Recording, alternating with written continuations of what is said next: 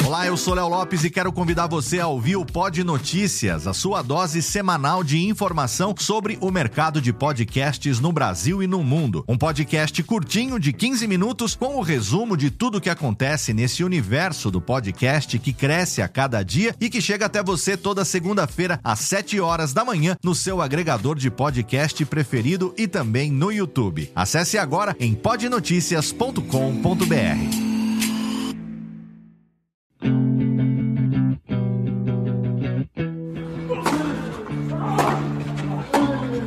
Começa agora o Backhand na Paralela, o podcast sobre tênis que vai além das quadras. Apresentação de Jeff Paiva e comentários de Ariane Ferreira. Salve galera da Bolinha Amarela, eu sou Jeff Paiva chegando com mais uma edição do Backhand na Paralela, o podcast de tênis que vai além das quadras. Comigo, como sempre, Ariane Ferreira. Salve galera, bora falar do Saibro na América Latina? Bora falar dos torneios que acontecem neste mês aqui. Buenos Aires acabou de acontecer. Estamos na semana do Rio Open, logo depois tem Brasil Open. É a gira latino-americana de Saibro que acontece e traz muita gente boa para as nossas terrinhas. E a gente começa falando de Buenos Aires, um torneio que foi bem interessante. É um dos ATPs 250 com mais cara de ATP 500, né, Nani? Que a gente conhece, porque muita gente boa vem para jogar, aproveita para vir jogar o Rio, jogar outros torneios da gira latino-americana. E teve alguns resultados interessantes, como mais um show do Diego Schwartzman, uma boa atuação do Dominic Thiem, a primeira derrota do Thiem no Saibro Portenho, ele não tinha perdido até então, e no final um resultado que pode ser chamado de surpreendente, né? Sim, aliás, é, com uma vitória cachapante do Marco Chiquinato, né? É, o Chiquinato, eu achei que ele teria bastante trabalho para conseguir vencer o Schwartzman na final, mas o Schwartzman vem de uma campanha desgastante, essa é a grande verdade. E aí acho que o físico contou no final ali, por isso que ele tomou de 6-1, 6-2. Não desmerecendo a campanha do Tiquinato. O Tiquinato jogou muito bem o torneio inteiro, teve boas vitórias.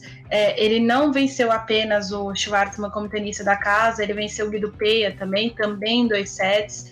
É, e ele, ele vem de um confronto duríssimo. Assim, o jogo mais difícil que ele teve na chave, para falar a verdade, foi com o Christian Garim, né? Que foi a segunda rodada, primeira rodada para ele, porque ele era cabeça de chave.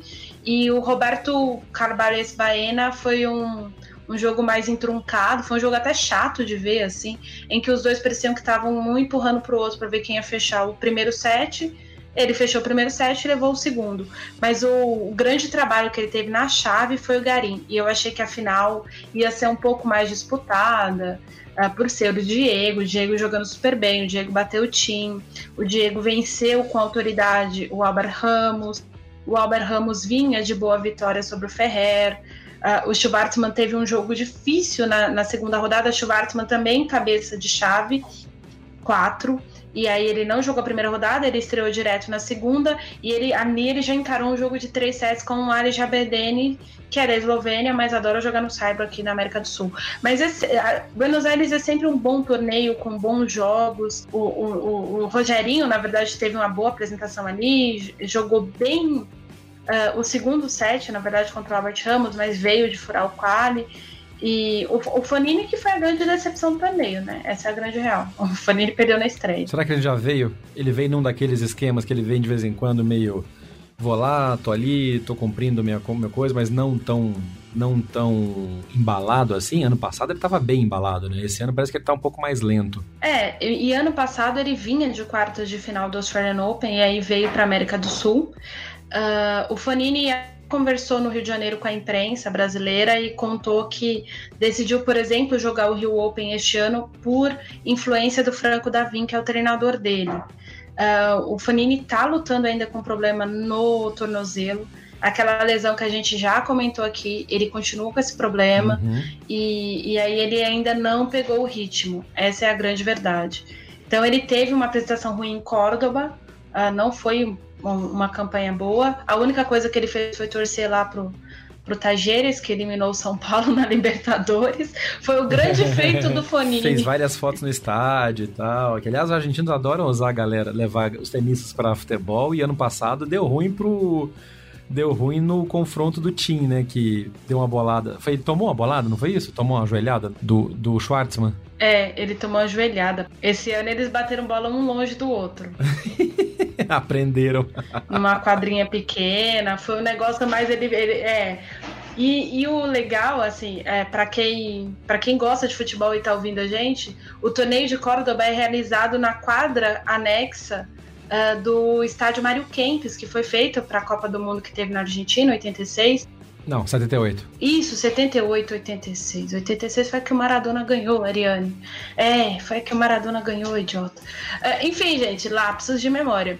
É, e aí esse, esse estádio é mítico, é um estádio que faz parte da história do futebol mundial. E a gente sabe que a maioria desses jogadores que vem jogar para o Brasil, para América do Sul, assim, são os de cultura mais ibérica, e também são jogadores é, muito ligados ao futebol. É legal de ver essas coisinhas assim. Me conta uma coisa, eu vi muita gente comentando no, no Twitter depois do torneio que a vitória do Chequinato pode ser encarada como uma vitória de alguém não tão limpo por causa do envolvimento dele com o esquema de apostas e toda a análise que, que o, o, o tio, o, o, tribunal do tênis, né, que a unidade de investigação do tênis internacional fez e tal. Como é que você vê isso, essa, essa vitória do Tiquinato? Ele já expurgou tudo que ele passou na questão do envolvimento com as apostas e aí é só um jogo normal e toca o barco? Ou você acha que ele vai ficar meio estigmatizado por isso durante mais um tempo? As pessoas vão estigmatizar o cara. Porém, todavia, entretanto, adoro essas expressões.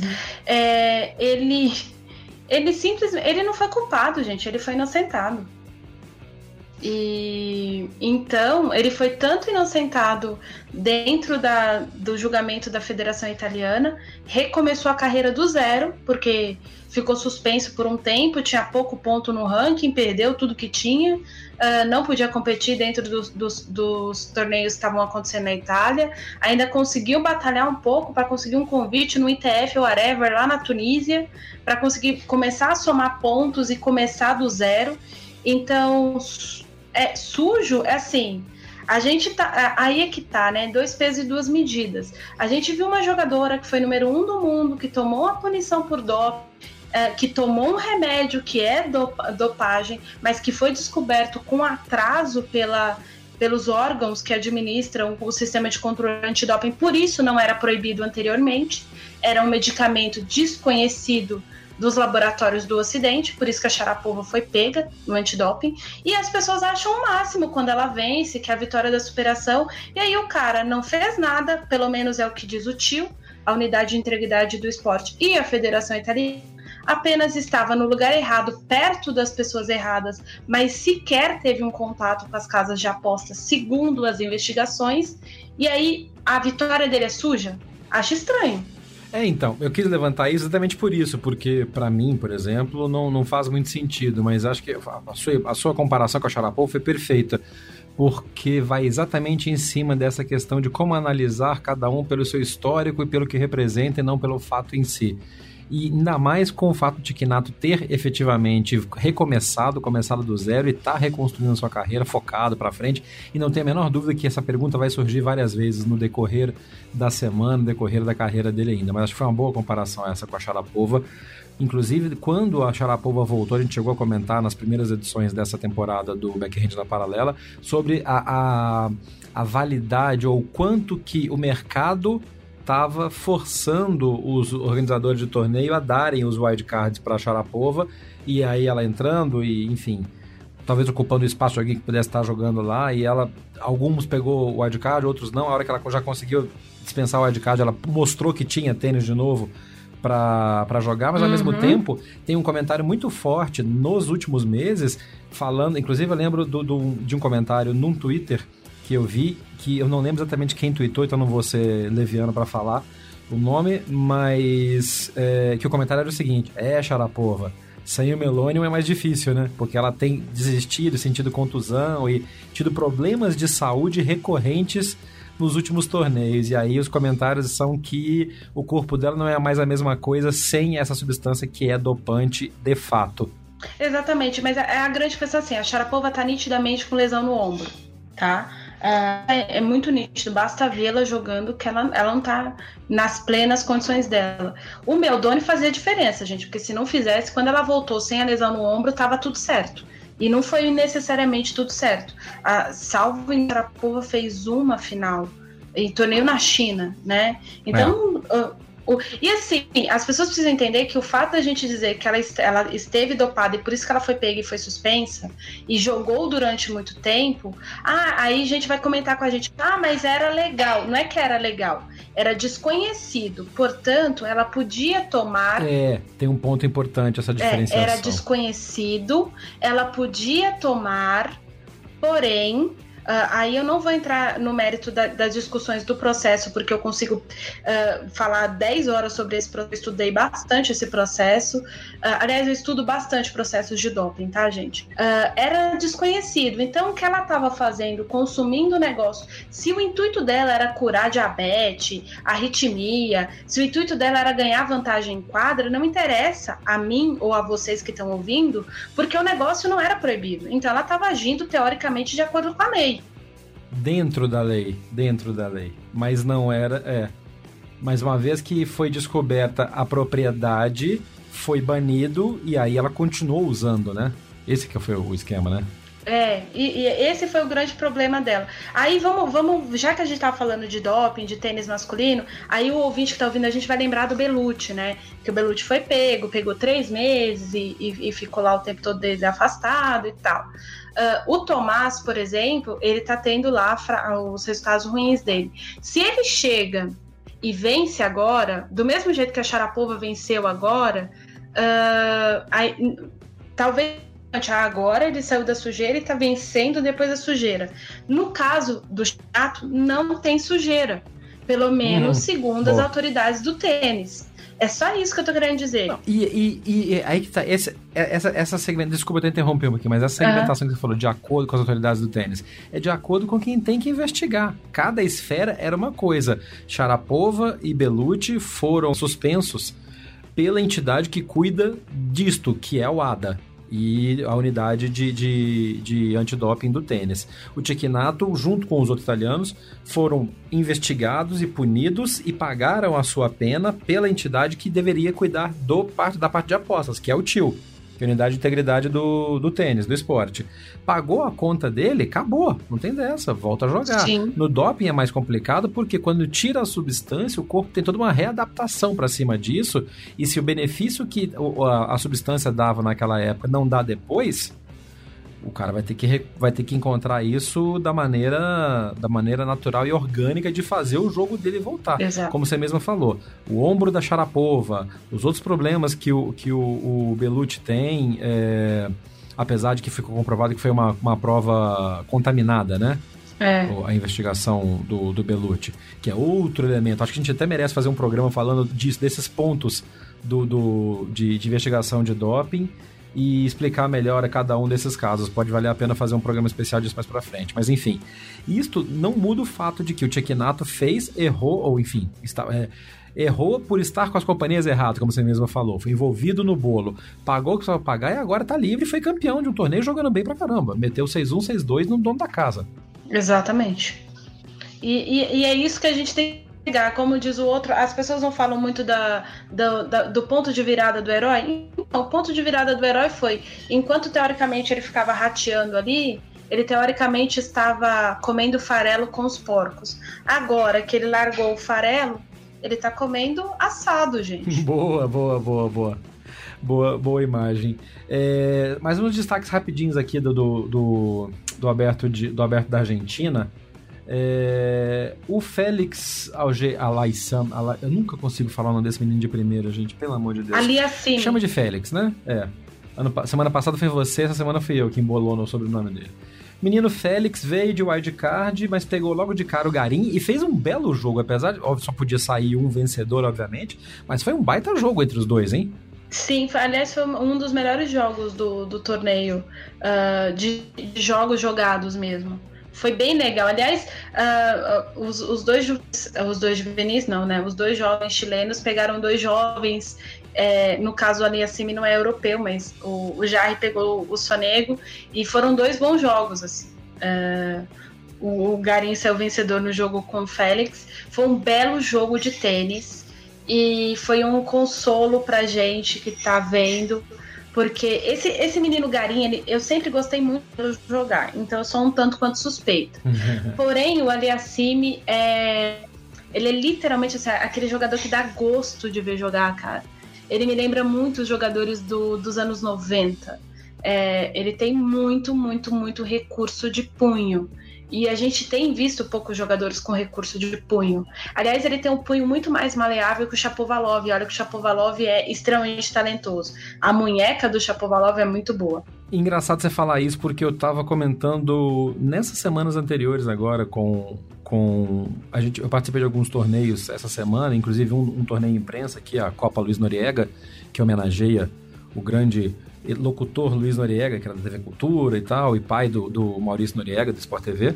E é um lugar em que todos os jornalistas esportivos que jogam tênis se encontram, promovido pela CESP. E a gente estava comentando desse tipo de, de estilo de jogo do Félix e essa coisa de, de munheca, de pude, como algumas coisas parece que estão voltando, né, dos anos 90 e saindo um pouco daquela semi-pasteurização que todo mundo tinha dois, três, trabalhava dentro de dois, três estilos nos quais o top 4 sempre eram os, os os destaques e todo mundo que vinha atrás e que tinha um, um, estilo parecido acabava sendo classificado num desses baldes, né, num desses grupos de, de estilo. E alguns estilos de. Alguns jogadores estão trazendo estilos que pareciam ter sido abandonados já. E o Félix, essa coisa da munheca, do, do, do punho, é um deles, né? Sim.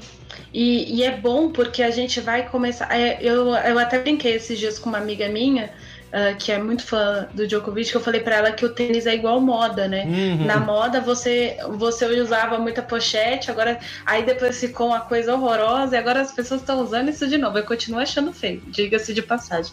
Mas as coisas vão e voltam, né? As tendências vão e voltam. E o tênis é muito parecido com a moda nesse sentido. Vai ver que é por isso que a Ana Wintour adora ver o Federer jogar.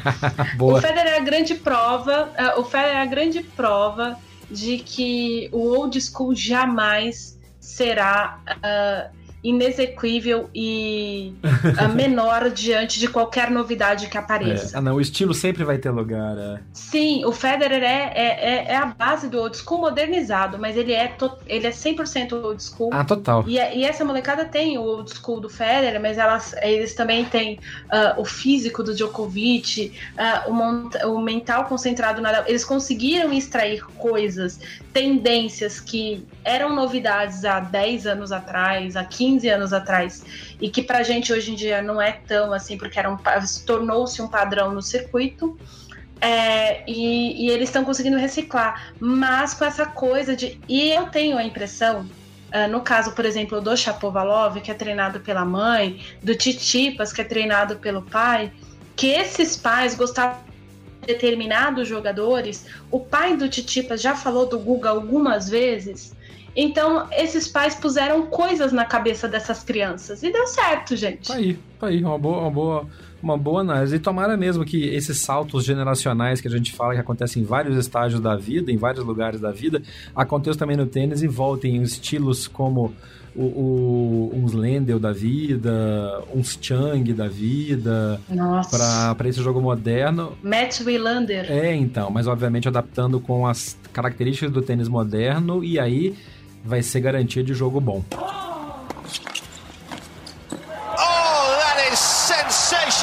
É, por falar em jogo bom, deixa eu fazer um link então rapidinho agora com o, o ATP 500 de Roterdã, hum. que foi um torneio absurdo de bom. Sim. Uh, quem conseguiu ver, não tinha transmissão para o Brasil. Só, só as finais, rodadas finais. É, muito, muito interessante e que teve algumas apresentações de gala dos dois finalistas. O Vavrinka veio jogando muito, muito bem, veio solto na chave, tava de wildcard, né, tá se recuperando, tá com pouco ranking, então ele tava como wildcard na, na chave. Estreou contra o Benoit Paire, derrotando o Paire e suas raquetes quebradas e sua mente infeliz rapidamente, 7-6 e 6-1, mas foi um primeiro set disputado, podia ter ido para qualquer lado, porque o Per tava jogando bem. Mas depois eu deu aquela perzada que ele dá sempre, quebrou duas, três raquetes e aí tomou 6-1 no segundo set. Mas o Vavrinka já, já estreou no torneio jogando muito, muito afiado, com a esquerda muito certeira e com um mental muito forte. Depois o, o Vavrinka é, derrotou o Raonic, de novo jogando muito bem, ganhou do Chapovalov e, e, ganhou do Nishikori num jogo que foi, para mim, dos melhores do ano até agora e Sim. um dos melhores do ano, ponto. Pode acontecer o que for no final do ano. Vavrinka Nishikori, semifinal de Rotterdam, vai ficar como um dos principais jogos dos jogos da temporada. Foi um baita jogo. E do outro lado, o Monfils jogando solto, jogando descompromissado, como ele gosta, mas com muito foco, fazendo algumas atuações muito maduras, muito certeiras, como a vitória dele contra o Dzumur uhum. na, na terceira rodada, em que ele atropelou o, o, o Dzumur. É, e fizeram uma final que, meu Deus do céu, eu fiquei, eu fiquei assistindo, eu precisava sair para jogar, porque eu tinha torneio, mas eu não queria, não conseguia sair. Fui vendo no Tênis TV no carro. Foi, sim, foram dois jogaços. A, a, semifinal contra o Medvedev também, que vinha jogando muito bem, que destruiu o Tsonga jogando, que também estava vindo bem, sim, foi um baita torneio. Foi. Aliás, esse jogo com o Medvedev foi muito, muito, muito bom do, do Monfils. É, eu até. Do, tanto do, por parte do Monfils quanto do Medvedev. Foi um bom jogo de tênis mesmo.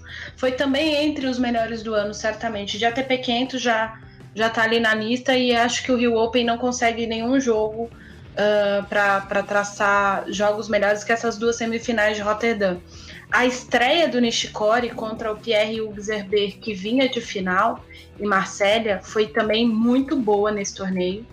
É, o torneio teve muitos bons jogos. Uh, pra, uh, infelizmente, as primeiras rodadas não passaram no Brasil. Para ouvindo a gente, a TP 500 de quartas em diante, ou seja, sexta, sábado e domingo, é direito de transmissão do Band Esportes. Então, todos os ATPs 500 passam no Band Esportes. E foi exatamente isso. A gente só conseguiu assistir de quartas em diante aqui no Brasil para quem não tem a Tênis TV. Mas foi um torneio bem legal de acompanhar também. Foi, e foi bom, porque era num horário diferente dos, dos torneios aqui, do, do torneio de Buenos Aires, então deu para assistir tudo. É, deu para ver bons jogos mesmo. E esse é um fato também, ah, obviamente, que grade, tem as limitações de grade. Já falou sobre isso no tênis feminino, mas no tênis masculino também tem essa questão das compras de direitos. Mas para quem tem a chance de, de assinar esse serviço da, da Tênis TV, que é a transmissão online dos torneios pela própria ATP, e o sinal que vai para os canais é o mesmo sinal que você vê na Tênis TV. Então, quem está assistindo o Sport TV, por exemplo, vendo o Rio Open, vai ver os gráficos, gráficos oficiais da, da, da ATP, que chega na transmissão mundial, é o que você assiste no, no Tênis TV. É, é um, um serviço que custa 100 dólares por ano, o que eu acho que para quem gosta de tênis, gosta de assistir tênis, tem obviamente tem condição de, de de pagar isso, né? De, de ter o cartão internacional e pagar isso, vale muito, muito a pena. Uhum. Com a vantagem que quando o torneio é no Brasil, não tem conflito, porque nesse caso tem geolocalização, então tem a, a, o bloqueio de sinal da internet, porque, obviamente, quem tem os direitos do, dos torneios no Brasil é o Sistema Globo, que transmite pela Sport TV e pela Sport TV Online. Então, corta a a Tênis TV, mas você tem acesso a todos os outros torneios que, que acontecem no mundo. E como a gente já falou várias vezes aqui no programa, os ATP, os Challengers são transmitidos diretamente no site da ATP e de novo eu vou colocar no post desse programa os links, tanto para a Tênis TV quanto para a transmissão dos Challengers, um, ehm, dos Challengers no site da ATP. Mas é isso então, Monfils derrotou o, o, o Vavrinka na final de Rotterdam num baita jogo numa exibição extremamente virtuosa. E os dois são amigos. Não, aí quem viu na, na, na Band no, no final último jogo, viu a o que, que é o jogo entre amigos numa valendo, valendo forte, todo mundo jogando a Vera. Mas no final, como foi gostoso ver aquele clima de, de, de de amizade, de congraçamento. E um falou, o Monfils ainda falou com o Vavrin que o Vavrin tinha desafiado a ele, né? Você tem que ganhar pelo menos um torneio esse ano, tá jogando bem, porque os dois treinam juntos sempre, estão sempre batendo bola. E aí o Vavriga falou: é, mas não precisava ser contra mim, né? Mas foi exatamente o que, foi exatamente o que aconteceu e o, o, o é, fez a sua saudação de Wakanda Forever com direito a levantar troféu. Só para terminar, então, no calendário da ATP dessa semana, aconteceu a terceira edição do, do torneio de Nova York, que é um torneio menor nos Estados Unidos, bonita quadra toda preta, no estilo da Lever Cup, e que teve um desempenho bem interessante dos americanos, né? Foi, foi o, o, o torneio dos saques, né, Nani? Nossa, o torneio da chatice também, né, gente? Convenhamos. Perdão. eu sei, eu conheço gente que gosta de saque, mas assim, o Opelka veio uma informação durante a final que este moço, que tem 2 metros e 18 de altura, uns dizem que é 2 e 11. Eu sei que se a pessoa tem 2 metros e 18, ele tem literalmente um Mariane em cima da outra. de altura. É literalmente isso. Uh, mas tirando o fato do, da pessoa ser a minha pessoa duplicar uh, para cima, não para os lados, é, ele nunca enfrentou um breakpoint desde que começou a, a competir no circuito ATP. Não, pera, para. Oi? Sério mesmo? Sim, eu li isso. De vera? Eu li isso num, em dois tweets em inglês, não vou lembrar a fonte, e o José Morgado, o, tenista, o jornalista português, compartilhou a mesma informação. Eu confesso a vocês que o cara me dá tanto sono, tanto sono, que eu não fui confirmar a informação. Mas é, sacando tanto que ele saca, ele fez 43 aces antes do tie break do, do segundo set ali na final. É, ele só leva jogo pro tie-break. Uh, e assim, ah, parabéns. O cara saiu do universitário. A gente ainda tá. A gente tá gravando, produzindo algum episódio sobre tênis universitário neste podcast, que a gente já falou para vocês. Uh, tem seus méritos, mas é, a gente tá falando da, das buscas do old school, de um tênis agradável de ver. Esse, esse torneio, gente, não foi agradável de ver. A não ser que você realmente goste muito de sacadores. Porque, obviamente, ah, foi a festa dos americanos, mas também só tinha americano na chave, né? Tinha um ou outro espanhol. É, a gente fala dos torneios brasileiros que abrem, abrem vaga pros, pros tenistas daqui e também esse New York Open é meio para isso também, né? Sim, é, inclusive, esses, o fato de ter muitos torneios nos Estados Unidos é que torna possível o, os Estados Unidos terem 13, 11 jogadores dentro do top 100. Porque, por exemplo, você vai olhar o Mackenzie McDonald, o cara só pontua de verdade jogando torneio nos Estados Unidos. Aí ele vira top 80, vai jogar um ATP 250 qualquer na Ásia, cai na primeira rodada. então, é, é por isso que a gente já discutiu isso no episódio lá com o Fábio Rios, sobre a questão de monetárias de grandes federações e pequenas federações. Acontece a mesma coisa na Austrália tem trocentos australianos nas chaves dos torneios, só que a Austrália tem quatro semanas de competição, sendo duas de um Grand Slam. Então a Austrália não tem muito como dar muito convite para os próprios jogadores. A França, a França tem muitos torneios, uh, inclusive um, uma das notícias é, que a, a, a, Federação Francesa, a organização do ATP de Marseille, que é está acontecendo essa semana, ficou super preocupada com o fato do Titipas ter se inscrito para a competição. Por quê? Porque ano passado o campeão foi o Karen Khachanov. E a federação quer que o título fique circulando em listas da França. É por isso que você vê torneios franceses com Simon tricampeão, Tissongab é tetracampeão e assim por diante. Uh, porque é uma política da Federação Francesa, sabe? Não, não tá. Não, muitas vezes não estão preocupados com grandes jogadores jogando lá. Eles querem que os títulos fiquem dentro do país. Uh, e essa é a política da, da Federação Norte-Americana também. E é super esquisita. Eu vou contar para não falar besteira. Uh, mas tem pelo menos uns 12 jogadores dos 32 dos Estados Unidos aqui. Não, tranquilo, a gente segue. Eu tava vendo aqui, realmente essa informação procede. Eu tô vendo o post da tênis.com de que realmente o Opelka nunca enfrentou um breakpoint na vida profissional dele. É um negócio absurdo. Jesus sacramentado. É. E aí, na hora que ele vai sacar é, é, com a altura dele, a, a, imagem que eles colocam no, na, na matéria é até interessante. É como se fosse um homem adulto batendo um saque a toda força numa mesinha de ping-pong, pela diferença de, de altura e de ângulo para ele poder fazer. Então ele põe a bola põe a bola onde ele quiser. Agora, não dá para tirar o mérito do cara de que, com toda essa altura, ele é ágil o suficiente para conseguir sacar, conseguir depois, na hora que ele tá recebendo, conseguir também fazer as coisas direito, jogar bola e tal. Então, assim, não, não é. Ele ganhou o primeiro set por 6-1. Uhum. Ele sacava e tirou completamente a, a, concentração do adversário, que era um cara que nunca tinha ganho um jogo profissional na carreira, antes de chegar na final desse, na final, num jogo profissional de nível ATP, obviamente, né? Não de challenge, essas coisas. É. Então, assim, foi um torneio sui generis mesmo, mas que serve para, como você mesmo falou, os objetivos estratégicos de cada federação. Tem as, os torneios que servem como é, terreno fértil para os jogadores daquele país ou daquela federação. E o torneio de Nova York, nesse ponto, ele cumpriu o seu objetivo e viu uma grande, uma grande performance dos tenistas da casa. O tênis americano, o tênis norte-americano, está em processo de reconstrução também, a gente já falou sobre isso em outros episódios. Não tem jogadores de ponta como já teve anteriormente, não tem nenhum entre os top 10 é, mais, né? Porque caíram quem tinha, Jack Sock caiu e tal. O próprio Isner está ainda flutuando. Então, é uma maneira também de dar pontuação, de dar destaque para esses tenistas. Agora, como você mesma falou, a hora que atravessa o Atlântico tem que chegar e tem que fazer alguma coisa nos outros torneios também. É. Ficar ganhando só em casa não vai, não vai dar camisa para muita gente. É o Ryan Harrison, da no... a, nova geração de Ryan Harrison da vida. Uh, só para constar, só para constar, são 10 jogadores na chave. A chave tem 32 posições, mas 4 uh, stand-by, então são oficialmente 28 jogadores é muita gente de um único país, tá? É muita gente. É muita gente, é, mas, mas é enfim. É pra, é pra é para dar ponta, é uma semana em que o pessoal tá dividido, alguns jogando Saibro, jogando na Europa, então aquelas semanas meio mortas que antecedem o início da temporada da temporada de Saibro para valer na Europa, que vai começar daqui a pouco, no, no, com o interregno, com o intervalo dos, dos torneios uh, de quadra rápida nos Estados Unidos, Indian Wells, depois Miami. Exato. Oh, turning on the style.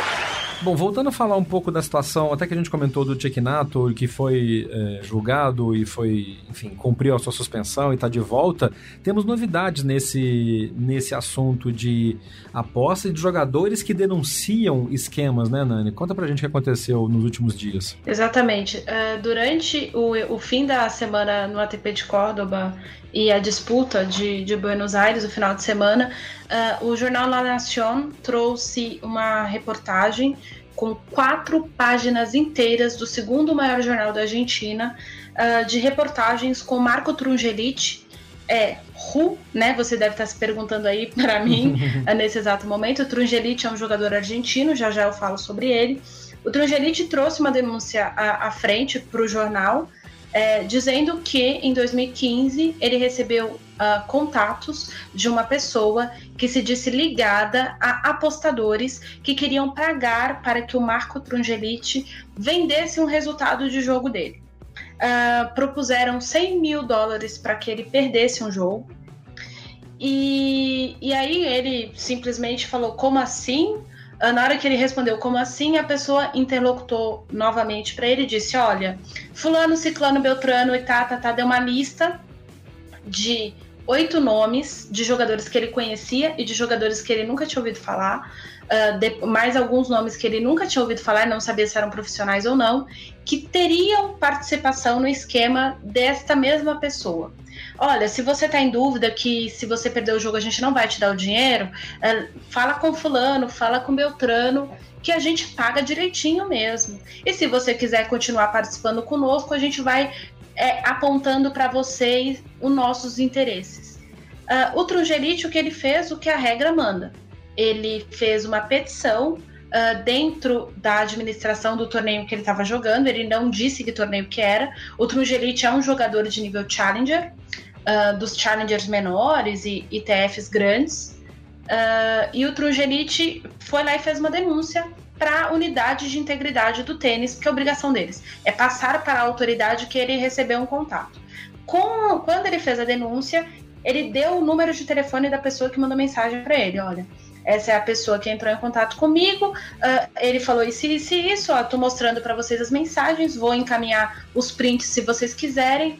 Uh, tudo bem. O que acontece a partir daí? Como ele é denunciante, ele não tem necessariamente, ele não é acusador, ele não está acusando ninguém, ele simplesmente passa a ser investigado, porque por um procedimento interno, o tio precisa verificar se é realmente a primeira vez que isso acontece com o jogador. Só, só, um parênteses antes disso, Nani. Ele está correndo um risco também em denunciar. Ele assumiu um risco e foi muito corajoso de denunciar isso. Porque se ele não denuncia, e mesmo não aceitando a oferta, configura, é, com, é, se depois o tribunal descobre isso, ele sofre a punição do mesmo jeito, não é isso? Exatamente. É uma maneira que o tribunal faz, que o tio faz, de estimular pela dor, se não pelo amor, de que jogadores que sejam contatados por isso denunciem, porque se eles forem contatados, não participarem e não denunciarem, eles são coniventes. Exatamente. E eu vou evocar uh, dois, dois casos muito emblemáticos. Federico Coria, irmão do vice-campeão de Roland Garros de 2004, Guilherme Coria, foi punido ano passado com seis meses, exatamente porque recebeu uma ligação desta mesma pessoa que contatou o Trungelite não denunciou para o tio. E ele está uh, com seis meses, detalhe, indo para a segunda instância. E se a Corte Arbitral do Esporte achar que ele está equivocado, a pena dele pode aumentar para dois anos. Nossa Senhora. Ou seja, a ideia, a ideia deles é realmente deixar um clima de. não diria terror, mas um clima de, de de certeza de que não há impunidade e que a impunidade, é, ou a, pelo menos a conivência, funciona também pela omissão, o que eu acho que é um exemplo sensacional para várias coisas da vida. Sim. Tanto é que tem um caso de um espanhol que, inclusive, já está jogando tênis de novo. Em 2013, um rapaz chamado Guillermo Olaço, espanhol, foi contactado 10 vezes para vender Nossa. jogos. E segundo o, ele, ele bate o pé que ele não recebeu nada. O tio não pode pedir, a não ser que entre com processo civil, quebra de sigilo bancário do cara. Ah, então, mas como ele recebeu 10 contatos, ele pegou uma punição de 5 anos. Nossa senhora. E ele ficou cinco anos sem jogar tênis. É, então, porque ele não denunciou. Ele foi contatado e não denunciou, ficou na dele. Exatamente. E aí, o que, o, que, que o, o tio considerou?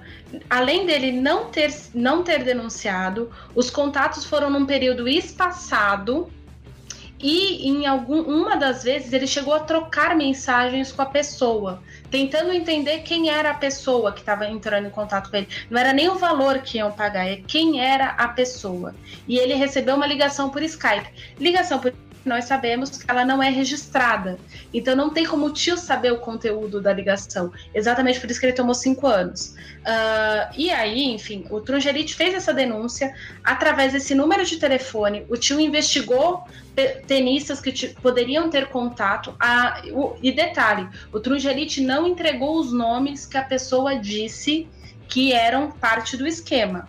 Que podiam corroborar a, a, o processo de pagamento. Exatamente. Ele simplesmente denunciou quem entrou em contato com ele. Ele tá fazendo dele.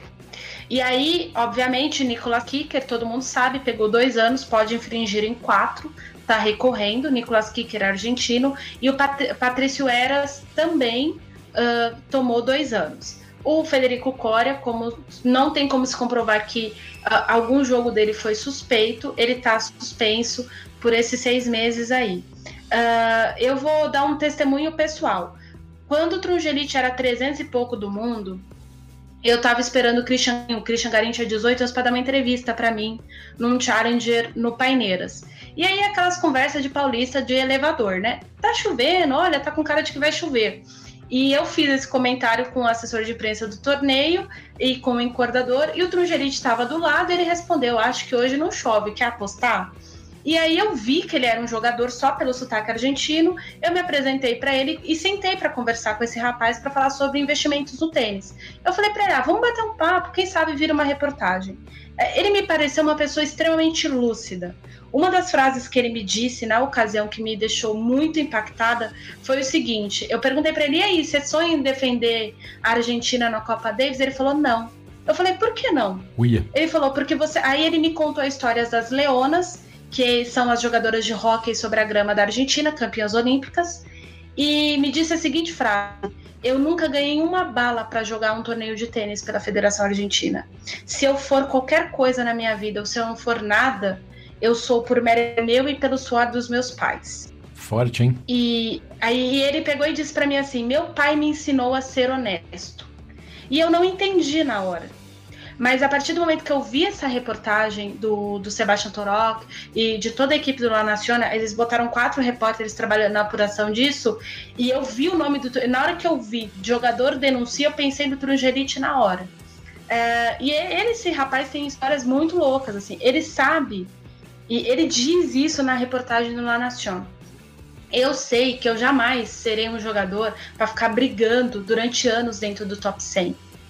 E brigar no top 100 me tornaria uh, economicamente muito viável.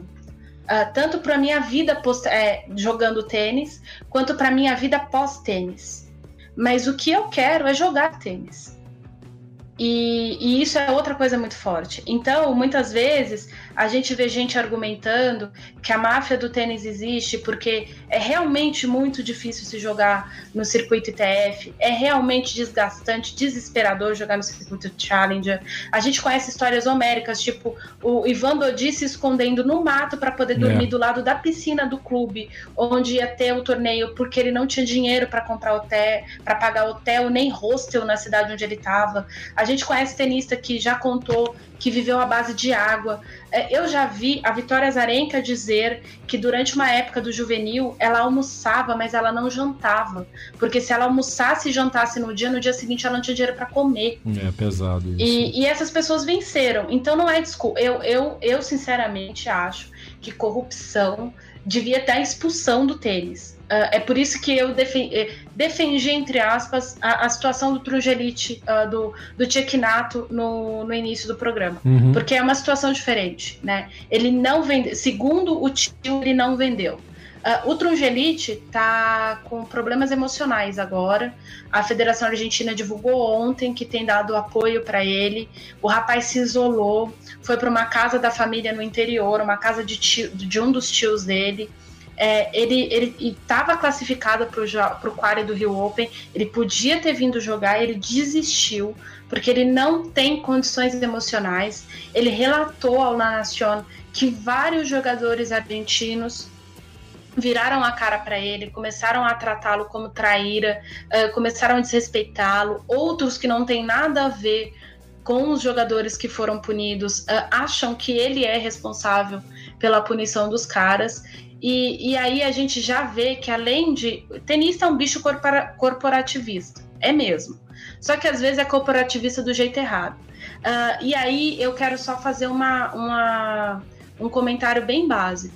É, quando tem alguém sofrendo com uma lesão, quando tem alguém ganhando uma coisa muito incrível, aparece de, os caras lá do, do Japão que nunca viu o cara, os caras lá da, da Rússia nunca viu, vai pro Twitter elogiar, não sei o quê.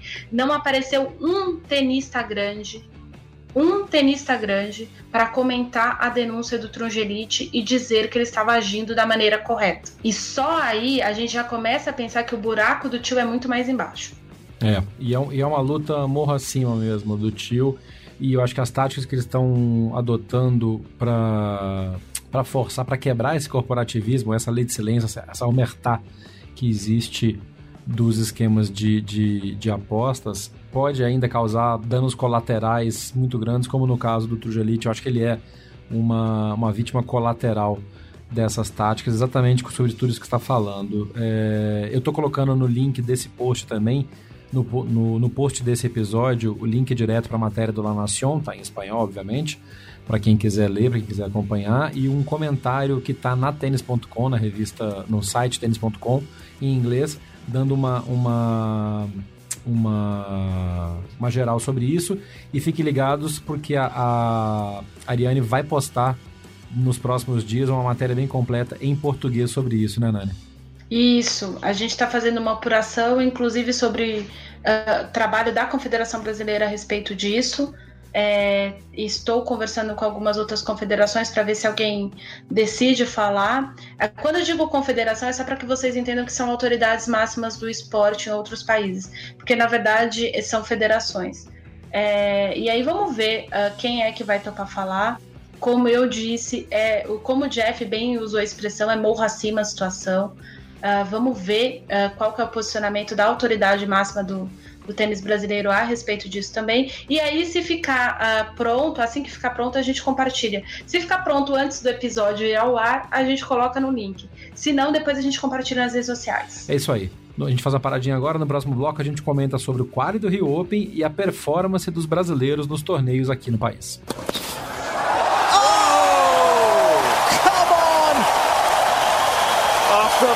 Estamos de volta agora para falar do Rio Open que está começando nesta semana. A gente está gravando esse podcast na segunda-feira, vai pro ar amanhã na terça, dia 19. Já rolou o qualifying E infelizmente, mais uma vez, nenhum brasileiro conseguiu furar o qualifying. Sempre que a gente tem brasileiros jogando o Rio Open, é por wildcard. Os brasileiros que tentam jogar o, o qualifying desde o início do torneio nunca conseguiram furar.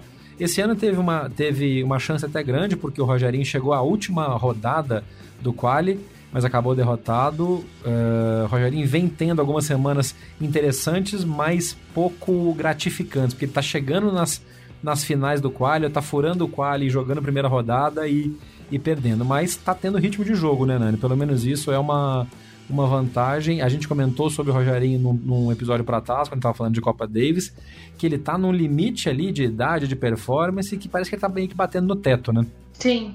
O Rogerinho já está começando a se despedir do circuito. Eu acho que ele também está tendo ciência disso, assim. Tá conseguindo escolher bem. Pode ser que ele chegue forte para São Paulo, porque é a terra dele, né? Sabe jogar bem aqui. Pode ser que, que ele faça até algum resultado. A chave está propícia para isso. Mas no Rio, ele pegou o Lodeiro. O Lodeiro fez boa campanha em Córdoba e também não, não fez feio em Buenos Aires. Então ele pegou um cara empolgado e, e muito mais novo, né? O, o Lodeiro é mais novo que o, que o, Rogerinho. Mas o Rogerinho continua sendo, uh, independente do cenário, quem é o número um do Brasil ou não, uh, se tá todo mundo bem ou não, o Rogerinho sempre é naquela linha. Ele é bem consistente. Não só em quadra, mas em resultados o Rogerinho sempre vai até onde o tênis dele pode ir mesmo. É, foi uma pena ele ter caído no, no quali, dá pra ele ter vencido o Lodeiro, apesar de eu entender a situação. É, agora, os outros jogadores brasileiros no quali é difícil, né? Bem complicado. É, foi complicado. Vamos, vamos, já que nós tocamos nesse assunto, então, vamos falar do nosso amigo Tomás Belucci. Vamos falar da coisa boa do Belucci primeiro? Belucci tá de patrocínio novo, Tá com uma roupa até bacana, até bonita, é da Uomo Sport. Eu tô botando no link do episódio também o link para a página da Uomo que mostra o seu novo o seu novo patrocínio. Mas roupa nova, tênis velho, né? Chegou e tomou sem poder falar muita coisa, né? Com uma performance bem abaixo. Comentou depois, não teve aquela famosa manchete Belucci perde chances, mas foi meio isso, né? Belucci entra Belucci perde chances. Por um acaso, a manchete do Belucci perde chances teria cabido. Ele sacou pro set nos dois jogos, nos dois games, né? Porra, velho. Porra, Tomás. Hashtag porra, Tomás. Mas é, é, dá, pra, dá pra botar o um sinalzinho de, de trademark logo na frente, né? Belucci perde chances, trademark. Porque, mano do céu, uh, tá feia a coisa. Ai, gente. É, mas assim, a gente tem que levar em consideração duas coisas. Uh, o Tomás dos brasileiros no quali foi quem teve o adversário mais duro. É, pegou o Casper Road. Já foi semifinalista de, do, de Roland Garros, a louca. Já foi semifinalista do Rio Open, é jovem, é talentoso, é um bom jogador esse menino. É, tá, gosta de jogar nas condições do Rio. O, as condições do Rio não são condições agradáveis para o corpo do Tomás, a gente sabe disso. Parênteses, parênteses, rapidão. Qual é a condição ideal para o corpo do Tomás mesmo? Me conta aqui, vai. Porque indoor em São Paulo não é porque fica quente e abafado.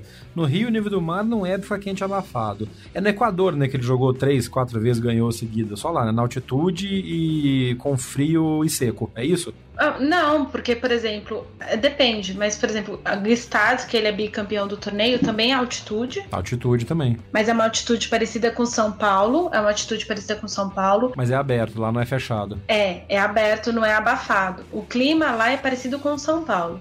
No caso de São Paulo, quando teve as duas edições que foi no Pinheiros, o, o Belucci acabou que ele entrou no torneio lesionado, então ele não teve nem como fazer muita coisa. Nas duas edições que teve no Pinheiros. Então não dá pra gente comparar eu acho que sempre temperaturas relativamente amenas. Você falou assim: ah, o Rio uh, faz calor e abafado. O problema do Rio de Janeiro é a umidade. A umidade desgasta muito qualquer pessoa. O Belucci é uma pessoa que tem lá a condição biológica dele lá, que ele perde muitos sais minerais, que eu não vou lembrar o nome agora do, da doença. E isso num lugar A. X. Doença X, gente, eu sou jornalista, eu sou médica. É, nessas condições no rio, perder muito sal mineral no rio, não adianta você tomar isotônico, não adianta você tomar água, você não repõe. Porque o, o, tempo do corpo trabalhar é muito, muito inferior ao tanto de desgaste que você tem naturalmente, você não tem numa condição clínica. No caso, o Tomás pega mais. Ariane, você está dizendo que não, não estou justificando nada. Ele sacou para o set duas vezes. Vamos deixar isto claro. E, mas é isso, assim, a gente também que levar essas coisas em consideração quando comentam o jogo. Uh, sabendo disso. Então, para mim, condições boas para o Tomás. Madrid é uma boa, condição boa para o Tomás, tanto que ele já fez semifinal lá. Uh, altitude de novo, Saibro aberto. Uh, Barcelona é uma boa condição para o Tomás. É, a Roma eu já acho mais abafado para ele. Barcelona bate um vento. apesar de ser cyber, ser piso rápido, Uh, dependendo do, de como está o clima, se tem El Ninho ou Laninha, aí depende de como está o clima em Nova York, o US Open é uma boa condição para o Tomás. Uh, Miami já é muito quente para o Tomás. Então, uh, sei lá, é, eu vejo o Belucci mais assim, Budapeste, essas coisas assim. O antigo ATP de, de Zagreb também tinha uma boa condição para ele. Uh, esses, esses torneios no Saibro, Kitzbühel é uma boa condição para ele. Uh, Viena é uma boa condição para o Tomás, mas todos com um pouquinho de altitude ou nada de altitude, mas assim, um clima mais ameno, por conta da condição dele. É, tem jogador que não, não se adapta ao frio.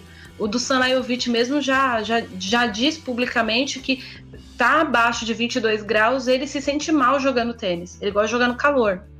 Então, é, é, cada um tem cada um, né? Meio doido. Mas é aquele negócio, o Tomás vai, batalha, luta, primeira rodada, segunda rodada, jogou, jogou andou jogando uns, uns challengers e uns futures aí na América Latina também, perdeu a primeira, perdeu a segunda rodada, então assim. Uhum. E ele mesmo comentou nas entrevistas, nas últimas entrevistas dele, que não dá também para ficar tampando só com a peneira, por mais que às vezes os textos da assessoria tentem fazer isso mas tá feia a coisa, tem que fazer um retrabalho ou tem que escolher outro rumo pra vida. Mas é, é, é, fato que, infelizmente, aquele talento todo que a gente falou que tem, que já potencial, continua não se, se realizando. No qualifying do Rio Open também teve algumas, foram alguns convites distribuídos para jovens tenistas. A gente estava comentando fora do ar isso sobre qual foi a, a, o critério para a escolha desses tenistas. Alguns se machucaram, então tinha gente que ia receber convite e ou se machucou ou acabou indo, já passou direto. O Thiago Wilde está com a chave, um convite para a chave principal, ganho num torneio é, realizado aqui em São Paulo, em portas fechadas, lá no, no, no, no na cidade de Harmonia de Tênis. É, então, o fato é que a gente teve o Rafael Matos, o Tomás Bellucci, o Nathan Rodrigues e o Matheus Alves como brasileiro jogando o quadro do Rio Open e os quatro perderam na primeira rodada. Só o Rogerinho avançou e acabou perdendo na última rodada. Pode entrar de look loser, acho que não vai acontecer. Não sei se tem algum jogador desistindo, mas enfim, ele tá na lista de look losers, pode ser que entre ou não. Fato é que os meninos, Matheus Alves, Natan Rodrigues e Rafael Matos, jogaram. Não perderam tão mal assim. O Rafael Matos perdeu para o nosso famoso Hugo Delien, boliviano da altitude, jogando não na altitude e tomou 6-0 na terceira na, no terceiro set. O Natan perdeu 6-3, 6-1 pro Berlock. Jogo duro, Berlock é um cara experiente, argentino, enfronhado, gosta de jogar no cyber latino-americano, tá acostumado. E o Matheus Alves não fez tão feio, perdeu 7-5 pro Pedro Martinez, que é um espanhol que também tem, vem tendo alguns resultados interessantes em ATPs menores. Isto posto, o desempenho desses meninos no Rio Open, no quali do Rio Open, justificou a entrega do wildcard para eles? Ou, refazendo um pouco essa pergunta, é o que tem para hoje? Então tem que dar o convite para eles mesmo? Não é o que tem para hoje. O João Lucas Reis, por exemplo, foi convidado. Mas tá machucado. Sim, mas por exemplo, se o Lu João Lucas Reis estivesse, duvido que o convite seria para ele. Ok. Entendeu? Entendeu? Uh, aí, uh, tem, assim, tem outras opções, né? É, é, aí as pessoas vão falar, ah, mas por que, que não deu pro Orlandinho? Gente, o Rio Open já insistiu com o Orlandinho algumas vezes. tá bom, né? É, né? Ele não saiu do quadro. Gastar a vela com defunto ruim, né? É, então assim, o, o, torneio tem que também ter um critério, e, e aí o critério foi apostar em gente um pouco mais nova, o caso do Nathan Rodrigues e do Matheus Alves. E até entendo que o Orlandinho tá na Europa, jogando os fields na Turquia da vida, fazendo seus resultados uhum. também, tá caçando a vida dele, tá certo, não tem que ficar também é, gastando uma puta grana pra vir jogar só porque o torneio é na, na, na, no país se ele que tá morando fora. Sim, tem, tem isso também, porque tem muita gente que fala assim, ah, mas por que, que fulano não vem jogar? Igual, por exemplo, o, o Monfils estava fazendo resultado numa semana que estava tendo torneio na França. Gente, o cara corre atrás dele, né? É isso aí. Uh, isso, é, isso é importante. É, é muito importante, diga-se de passagem. Mas assim, uh, o Matheus Alves, por exemplo, perdeu do Pedro Martinez. O Pedro Martinez tem 21 anos, é, é um jogador espanhol muito oscilador, assim, ele oscila bastante em quadra. Então acho que, que podia ter ganho. Esse é, é o primeiro ponto. Tanto que o Pedro caiu na rodada seguinte para o Elias Zimmer, que para mim, de todos esses meninos de Next Gen celebrados para ATP, é a pessoa que mais oscila na face da Terra. Ele oscila mais que a camisa do Titi Pass, que fica e não fica nele. Não fica nele. Então, é, é, é, assim, tipo, é um jogador talentoso, todo mundo tem talento, é por isso que tá todo mundo beirando top 100. Porém, uh, realmente assim, dava pro Matheus ter vencido esse jogo. Foi 7-5 o terceiro set. Então foi uma coisa no detalhe. Para mim, o Rafael Matos decepcionou, mesmo tendo vencido o segundo set uh, em 6-1. Por quê? Porque o cara ganha um set de 6-1 e não tem mental para ganhar um game no set seguinte. É. Uh, eu vi pouco do jogo, porque o que eu vi foi imagens me enviadas via internet por gente que tá no Rio. Uh, eu não consegui assistir esse jogo. Eu vi momento que o Rafael estava na Berlinda no primeiro set, momento que o Rafael estava dominando no segundo, e o momento que o Rafael não estava em quadra, só tinha o corpo lá andando para um lado para o outro. É, então, é, realmente assim, ah, o Hugo Delien tá melhor posicionado. Gente, o Delien parece que ele ganha das pessoas igual o Nadal ganhava vários jogos dele no 2005, 2006. Ele olha para o adversário e pensa, você vai perder. E o adversário acredita. O poder do mental. É, o, o Delien, ele tem uma. Ele olha pro adversário, você, você tem certeza absoluta que você tá enfrentando o Federer, gente. Ele tem uma confiança absurda. Eu preciso dessa confiança na minha vida. Então, realmente, assim, não sei se foi a confiança do rapaz que, que abalou muito o Rafael. Uh, o Rafael, obviamente, eu, eu percebi que ele já estava bem desgastado fisicamente no terceiro set. Mas aí é que tá, né? Pra jogar nesse nível, precisa estar tá preparado fisicamente. É, é. E aí fica aprendizado pra todo mundo, né? Fica aprendizado pro Rio Open, fica aprendizado pro Rafael, fica aprendizado pra gente da imprensa. É, mas assim, é, é, óbvio que a gente vai ficar falando da decepção do Tomás. Só que o Tomás já fez muita coisa no tênis. O Tomás é o segundo maior vencedor do tênis brasileiro, profissional masculino, depois do Guga.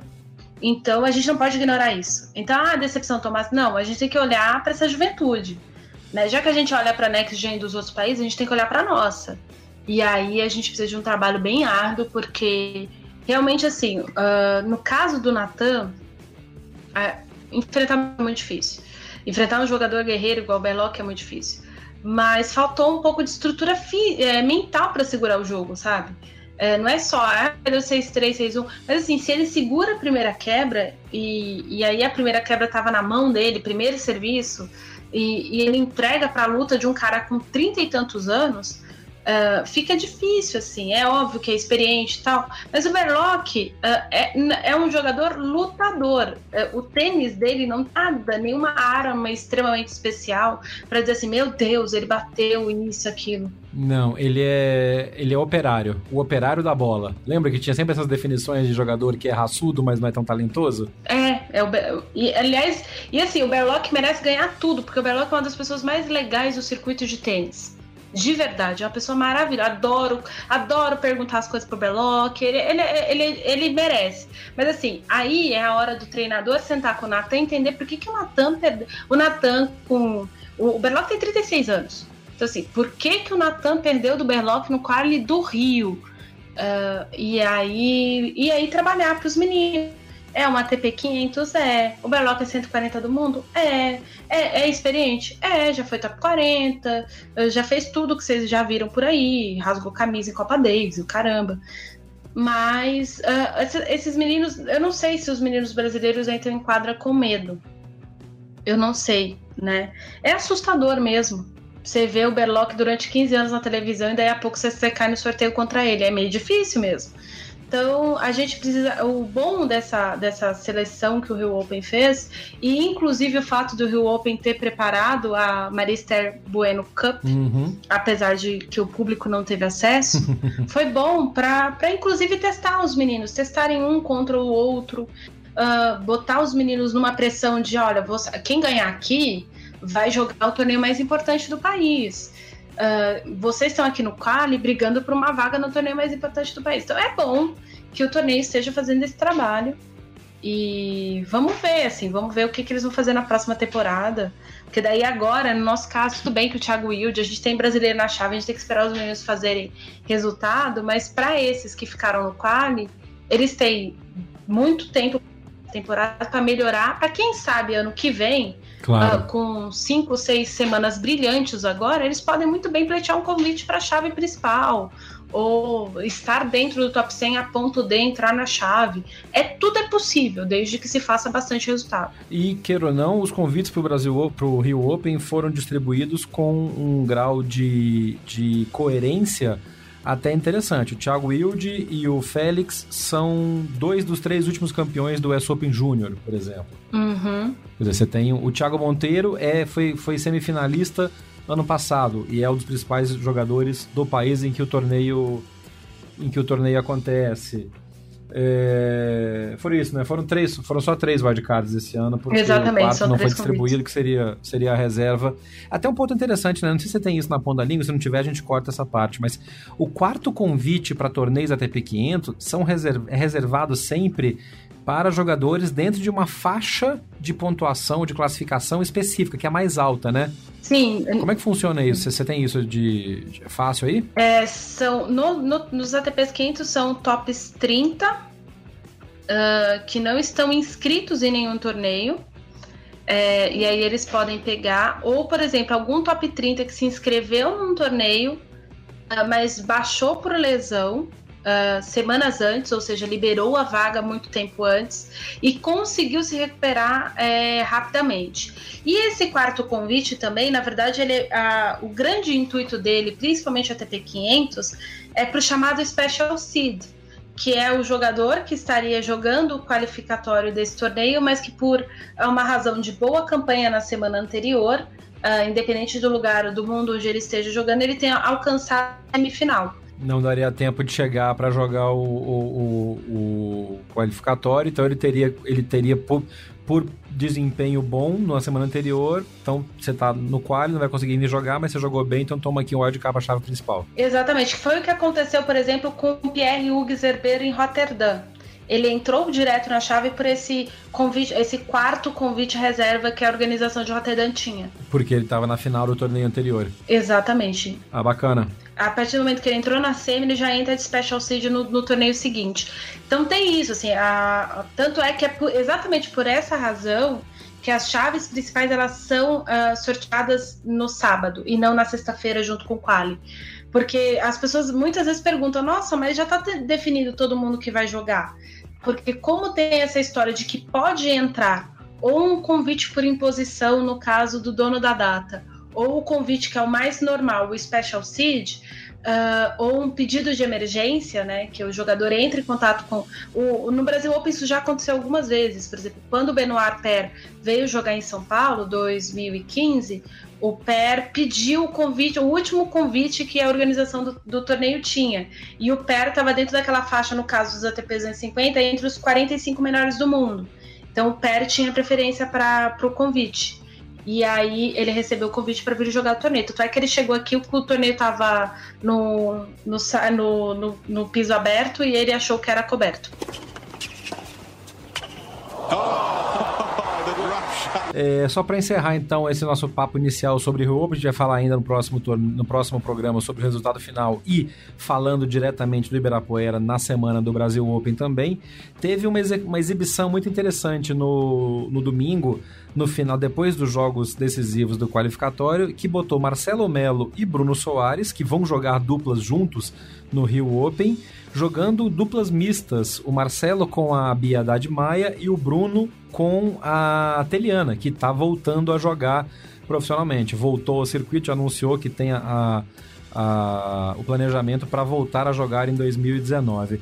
E foi uma festa, foi, foi um jogo interessante, foi bacana, o resultado pouco importa, mas enfim, o Marcelo e a Bia ganharam do Bruno e da Teliana, um resultado até normal pelo, pelo ritmo que a Bia tem. Acabou de jogar dupla, fazer uma exibição brilhante na Fed Cup pelo Brasil e a Teliana está voltando a jogar agora, então o Bruno e o Melo meio que se equivalem e a Bia acabou fazendo uma diferença em cima da, da Teliana. Mas foi um jogo muito legal, até para mostrar para o público brasileiro ter chance de ver a, a, esses, esses caras jogando, as meninas jogando, e também para reacender a conversa de que por que não temos Rio Open feminino? Sim, que inclusive foi pleiteado pelas duas jogadoras. É... Exatamente, rolou a hashtag Rio Open para elas. Sim, mas é que tá, né? Uh, eu vou fazer uma crítica. Eu acho que uh, do jeito que estava acontecendo o Rio Open, uh, ah, para as meninas, é, era realmente, eu achava até humilhante. As meninas jogavam até as quatro da tarde no sol do Rio de Janeiro. E aí gente vai falar assim pra mim, ah, mas no mundo inteiro acontece assim. Olha, acontece, mas torneios mistos normalmente misturam as chaves, né? E aí a gente tinha os jogos sem importância do masculino, o jogo começavam depois das duas, três horas da tarde, sendo que as meninas entravam em quadra às 11 para pegar só a pino meio-dia. A Bia saiu de maca da quadra do Rio Open num jogo que começou meio-dia contra a Sarehane. É, e isso é muito desgastante. Se para um homem jogar meio dia é desgastante, para uma mulher é mais. Ah, mas vocês não estão em favor da igualdade? Estamos, mas assim, é destruir o produto. E aí a Ana Shemidlova entra na final, chega na final, porque a pessoa é da Eslováquia, e aí as pessoas vão, quem que é essa criança? Da onde ela surgiu? Por que, que olha como o torneio brasileiro é fraco? uh, e aí, enfim, uh, começam aquelas discussões imbecis. A Kuruminara fez final no Rio Open. Mas quem que é essa japonesa? Pois é, vocês estão vendo, ela tá fixa lá dentro do top 50. A Ana Shimedlova também é excelente jogadora. Mas tudo bem, esse não é o caso. Uh, essa não é a discussão. Eu sou super, eu sou super a favor de torneios no Brasil em grande escala dentro do circuito da WTA. Por quê? Porque a gente tem um torneio em Bogotá, gente. É, não dá para ter em Bogotá e não ter aqui. Né? Sim, né? Vamos falar sério. É, né? Convenhamos. Nós temos condição de receber torneio aqui. E até porque o tênis na Colômbia, a formação é excelente, é ótima e tal. Mas a, a, melhor jogadora deles é a Mariana Duque Marino. Ela é... não é melhor, acho que no ranking atualmente, acho que nem que, que a Carol Meligeni, até porque ela estava lesionada, coitada moça. O dinheiro que rola no, no, tênis colombiano é de uma empresa de saúde. É uma empresa privada que financia o tênis colombiano. Federação, Confederação Brasileira tem o orçamento para isso. Uh, tem dinheiro. A Federação Colombiana não. A Federação Colombiana tem um WTA e a gente não. Uh, aí a gente vai entrar num monte de, de, de, brigas administrativas. Porém, eu sou contra um torneio no Rio simultâneo com o masculino. Porque eu já acho. E aí as pessoas vão falar que eu tô criticando, eu tô criticando mesmo. Eu já acho que o Rio, aliás, não é uma coisa só que eu acho. Eu nunca trabalhei no torneio do Rio de Janeiro, porque eu trabalho no Tênis News e a equipe do site central é carioca. Então não tem nem por que eu sair de São Paulo para ir cobrir um torneio no Rio de Janeiro é um gasto que a gente não precisa ter, já que tem gente competente para fazê-lo. Uh, porém, uh, eu vou usar a frase de um jogador, de, do treinador de um jogador europeu, para não dizer que fui eu que disse isso. Mas sou eu que também estou dizendo. Ele me disse o seguinte, Ariane, uh, parece que estão priorizando. o, no caso, ele me disse assim: está priorizando o Nadal no torneio, porque quando ele me fez essa reclamação, o jogador dele tinha feito uma boa campanha em Buenos Aires jogou na sexta à noite, conseguiu, acabou perdendo, nas, aliás, jogou na, na sexta à noite, perdeu o, o, a, o jogo, o último jogo da programação, veio para o Rio de Janeiro, chegou sábado a uma da tarde, foi para o hotel, tomou um banho e foi para o torneio. Tinha reservado quadra. A quadra é do Nadal, porque vocês chegaram atrasados. Eita. Detalhe: esse jogador conseguiu treinar apenas no domingo, porque no sábado não conseguiu, e aí entra aquela história de ah, treina com fulano, tava todo mundo combinado com todo mundo, e não tinha como ele treinar. Ele fez trabalho de academia no sábado. Aproveitou até para descansar um pouco, porque tinha jogado até sexta-feira, tudo bem. No domingo ele treinou, inclusive treinou com o Nadal, porque ele já tinha combinado com o Nadal de treinar no domingo no Rio, caso ele perdesse em Buenos Aires. O que, que aconteceu com essa pessoa? Ele jogou na segunda-feira, sendo que outro jogador que tinha jogado sexta-feira nem Buenos Aires estreou na terça, que era para ter descanso. Mas por quê? Porque era um jogador teoricamente melhor ranqueado. É, essas coisas, essas pequenas coisinhas da organização do Rio de Janeiro me incomodam bastante. O pessoal pega muito no pé da história da lona, uh, que, que, que, virou um desastre. Que, aliás, acabou de acontecer enquanto estamos gravando, voltou a chover no Rio e tá lá a lona só em metade da quadra. É, então. Uh, eu não vou nem entrar no mérito dessa lona, que tá todo mundo batendo nessa lona, eu não preciso bater na lona. Mas são umas pequenas coisinhas que, ah, mas tem que priorizar a estrela mesmo, o cara custou um milhão de dólares para vir.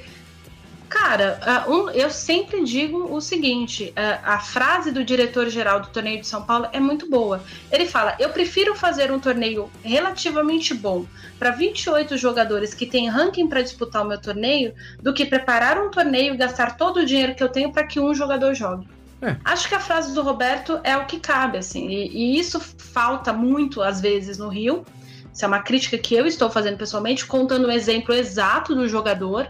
Se a organização do Rio de Janeiro ouvir e quiser saber quem é o jogador, é só me ligar. Não tem problema nenhum, eu tenho gravado a declaração do treinador, apesar de que não tem necessidade nenhuma de eu expor o treinador assim. Mas e exatamente por conta dessas pequenas coisas no masculino, que é o principal, um ATP, um WTA 125, um WTA equivalente a um ATP 250, diante de um torneio que é 500, realmente fica de escanteio. E eu acho que nem as meninas do Brasil e nem as meninas que decidem deixar de competir na Europa para vir ao Brasil merecem ser tratadas do jeito que acontecia. Ah, eram muito bem tratadas, passeavam, não sei o que. Gente, o bem tratado que eu tô falando é na hora de competir, é na hora de jogar, é jogar no suapino não, é, não é, não é, não é jabá e não é mordomia, é condição igual de, de, de, de competição. Exatamente, é, para todo mundo, sabe? A gente viu, por exemplo, ah, a Teliana tava lá dentro do top 100, jogando o Rio Open, a Teliana não jogou na rodada noturna. Por que não, cara? Entendeu? Por que não? E ela era, e ela era número um no Brasil na época. Exatamente. Eu tô dando o exemplo da Teliana, porque na época ela era número um, na época ela tava jogando super bem. A Teliana tava botando medo uhum. em várias jogadoras do circuito WTA. Aí a gente viu a Bia. A Bia foi enfrentar a Sarehane, gente. A Sarehane era top 10. A Bia jogou meio-dia. Consequentemente, a Sarehane também jogou meio-dia. Tem isso, mais do que a Bia. Botaram a top 10 para jogar sob o sol de meio-dia do Rio de Janeiro. E aí joga, aí põe à noite, é, sei lá, Uh, não, de, não querendo desfazer, nem lembro ah, que não vai dar público. É, mas tem aquela coisa, ah, não vai dar público. Aí colocam, sei lá, é o Belucci pra jogar. Se o Belucci chama público, mas enfim.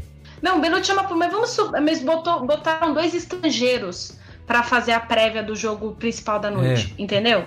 Se da tá, Bia e a ser as meninas na prévia e encerra com os caras, é. Enfim, tem, tem, a gente já comentou em algumas edições passadas sobre essa questão da valorização do produto nacional versus colocar gente de fora para jogar, organização de torneio. Tem muita coisa para ser falado sobre isso ainda. Mas o fato é que a gente tem potencial para realizar esse tipo de torneio feminino no Brasil. Infelizmente não tem, ou quando tem, acontece como aconteceu com o WTA de Florianópolis, em que a gente teve um, um, uma lista de inscritas bastante discutível e o nível do torneio não foi tão bom. Passa a ser um círculo vicioso também, de não se investe, não se atrai, jogador não se inscreve e. Uhum. Isso é assunto para mais comentários e mais e mais e mais lamentações e mais para frente. A ideia, o fato é que a gente tem um torneio acontecendo no Rio hoje, que infelizmente começou a chover, parou agora nessa segunda-feira a, a, rodada, vamos ver como é que vai voltar a tempo. Temos bons inscritos, temos bons jogos para acontecer e a partir da outra semana temos Brasil Open acontecendo no Ibirapuera, estaremos ao vivo do ginásio cobrindo e mandando boletins para você sempre que, que, que, possível e um programa especial ao final da gira brasileira do Saibro. Ariane Ferreira, muito obrigado por mais uma participação, mais um comentário. A gente pede desculpa, tinha anunciado que ia ter o programa sobre tênis universitário já essa semana. Infelizmente, nosso convidado não pôde gravar por questões de trabalho lá nos Estados Unidos. Mas a gente vai gravar isso em breve para colocar esse programa no ar para vocês. Enquanto isso, a gente aproveita a gira brasileira de Cyber. Ariane, obrigado e uma boa semana para nós. Muito obrigada. Eu queria só fazer um adendo. Carol Meligene, eu amo você, filha. Beijo, fui, gente. Puta, boa, boa, boa, boa. Deixa, deixa, eu aproveitar esse gancho rapidão até falar. Que jogou essa menina, hein? Sim, ganhamos a Fed Cup na, no Zonal graças a ela. Claro que a Bia jogou muito, Stefani jogou super bem nas duplas, mas Carol Merigene ganhou os jogos, principalmente nas, nas fases finais do grupo e na final. Deu moral para Bia e graças à performance dessa garota, fora que ela é uma figuraça, né? É uma figuraça. É, a performance dessa a Bia teve segurança para carregar o time do Brasil. É, todo mundo falou: nossa, grande performance da Bia, grande performance. Eu já disse, quem ganhou essa competição para a gente foi a Carol Merigene, mais uma prova de que talvez a, a convocação baseada em ranking foi equivocada em ano anterior.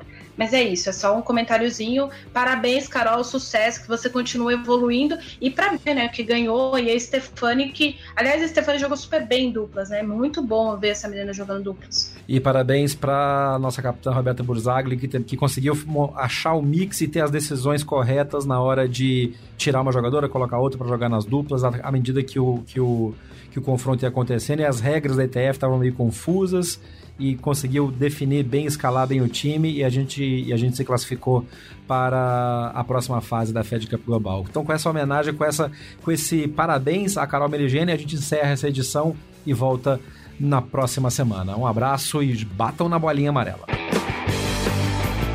Termina aqui mais uma edição do Backhand na Paralela. Mande seu comentário ou sua sugestão de pauta pelas nossas redes sociais. BH na Paralela, no Twitter, Facebook e Instagram. Até o próximo episódio.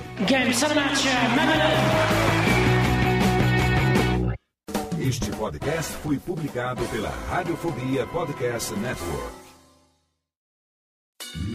Oi, eu sou o Antônio Viviani e quero convidar você a ouvir o nosso podcast Voz Off. Desde julho de 2017, eu e meu amigo Nicola Lauleta temos o prazer de conversar com as grandes vozes do rádio, da TV e da publicidade do Brasil e trazer suas histórias até você. Se você, como nós, é apaixonado por locução, acesse vozoff.com.br e acompanhe nossos episódios aqui na Radiofobia Podcast Network.